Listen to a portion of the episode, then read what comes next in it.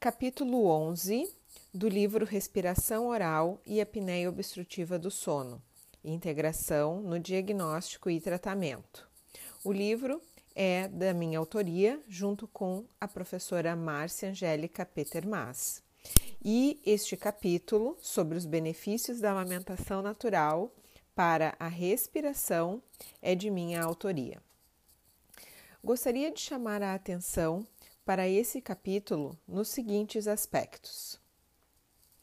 Os benefícios da amamentação natural devem ser cada vez mais divulgados no intuito de mostrar a sua importância tanto para o bebê e para a mãe, quanto também para seus familiares.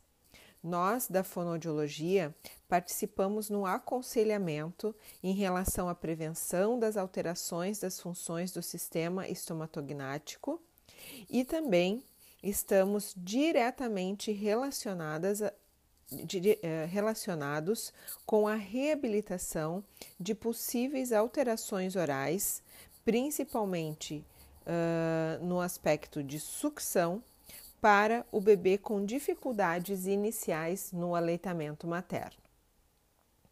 Esse capítulo também irá trazer a vocês o contexto da amamentação natural em relação à preconização da Organização Mundial da Saúde de que a amamentação é uma prática alimentar ideal para o crescimento e desenvolvimento saudável dos bebês e que deve ser amamentados no seio materno exclusivamente nos primeiros seis meses de vida para atingir desenvolvimento, crescimento e saúde ideais.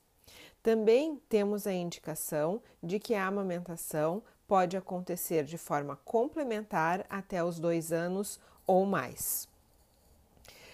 A Organização Mundial da Saúde também orienta que devem ser adotadas essas políticas uh, bem abrangentes sobre a alimentação de bebês e crianças, incluindo principalmente uh, como ações para garantir uma alimentação adequada para lactentes e crianças pequenas em, em circunstâncias excepcionais.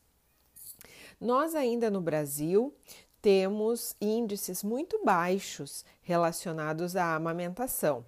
E uma das iniciativas uh, que, que foram desenvolvidas na nossa política pelo Ministério da Saúde é a iniciativa Hospital Amigo, Amigo da Criança, também o lançamento da norma brasileira de comercialização de alimentos para lactentes e crianças na primeira infância, também a organização dos bancos de leite a iniciativa Método Canguru, uh, que é preconizada principalmente para o recém-nascido de baixo peso, e também a iniciativa Unidade Básica Amiga da Amamentação.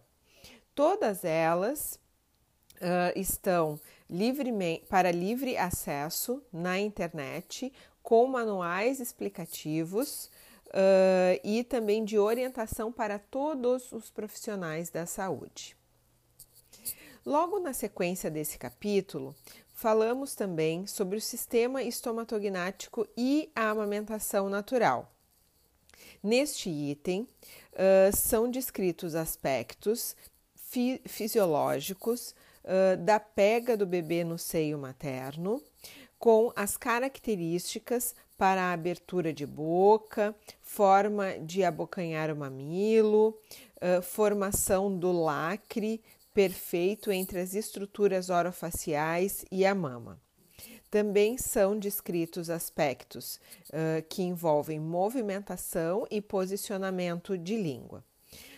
Todas uh, essas citações são importantes para que o fonoaudiólogo entenda a fisiologia do processo normal e consiga identificar durante a avaliação da amamentação aspectos que podem estar alterados ou com necessidade de ajuste para o futuro bebê, para o bebê conseguir uma futura pega adequada.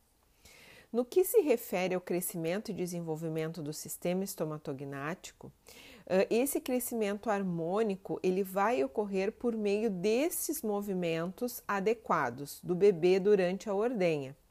momento em que os maxilares são estimulados e crescem de forma direcionada. A amamentação natural proporciona amadurecimento oral, estimulando tonicidade dos músculos e desenvolvimento da articulação temporomandibular. Por isso é tão importante que todos os profissionais da saúde, principalmente fonoaudiólogo, atentem para as questões orais relacionadas à amamentação. Também temos a citação de como uh, o desenvolvimento mandibular, uh, como o desenvolvimento de palato e também alinhamento correto dos dentes pode ser favorecido com a amamentação natural.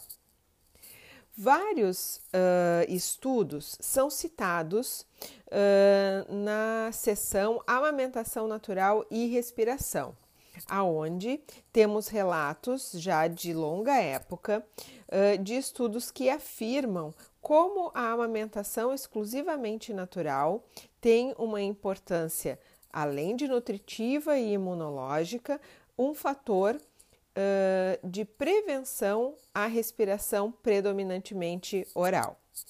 Por favor, atentem para esses estudos e como que uh, se comportam né, os resultados encontrados a partir de estudos, sejam transversais ou cortes, cortes acompanhadas de crianças que tiveram amamentação natural exclusiva.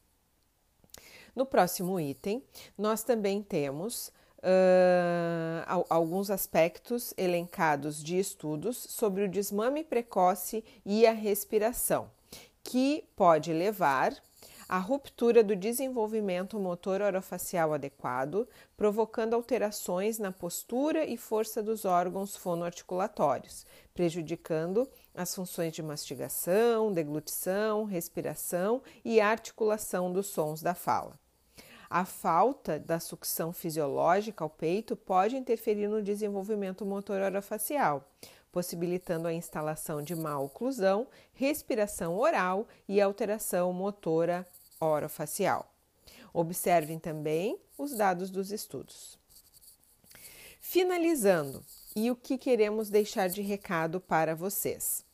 Que, com base nas ideias do capítulo, podemos pensar que a amamentação natural proporciona um amadurecimento oral, estimula a tonicidade muscular e o desenvolvimento da articulação temporomandibular, favorece o desenvolvimento do sistema estomatognático para que posteriormente a criança realize mastigação de maneira efetiva, que a amamentação exclusivamente materna favorece o estabelecimento do padrão respiratório nasal nas crianças e Quanto maior for o tempo de amamentação exclusiva, maior é a probabilidade das crianças desenvolverem um padrão respiratório nasal, já com indicativos na literatura científica. E que os profissionais da saúde devem conhecer esses benefícios e podem participar na orientação das mães e suas famílias em relação às vantagens para essa prática. Além disso, Saliento que o fonoaudiólogo é um dos protagonistas por estar diretamente atuante junto com a equipe multiprofissional nas práticas hospitalares em maternidade. Tenham uma boa leitura do capítulo.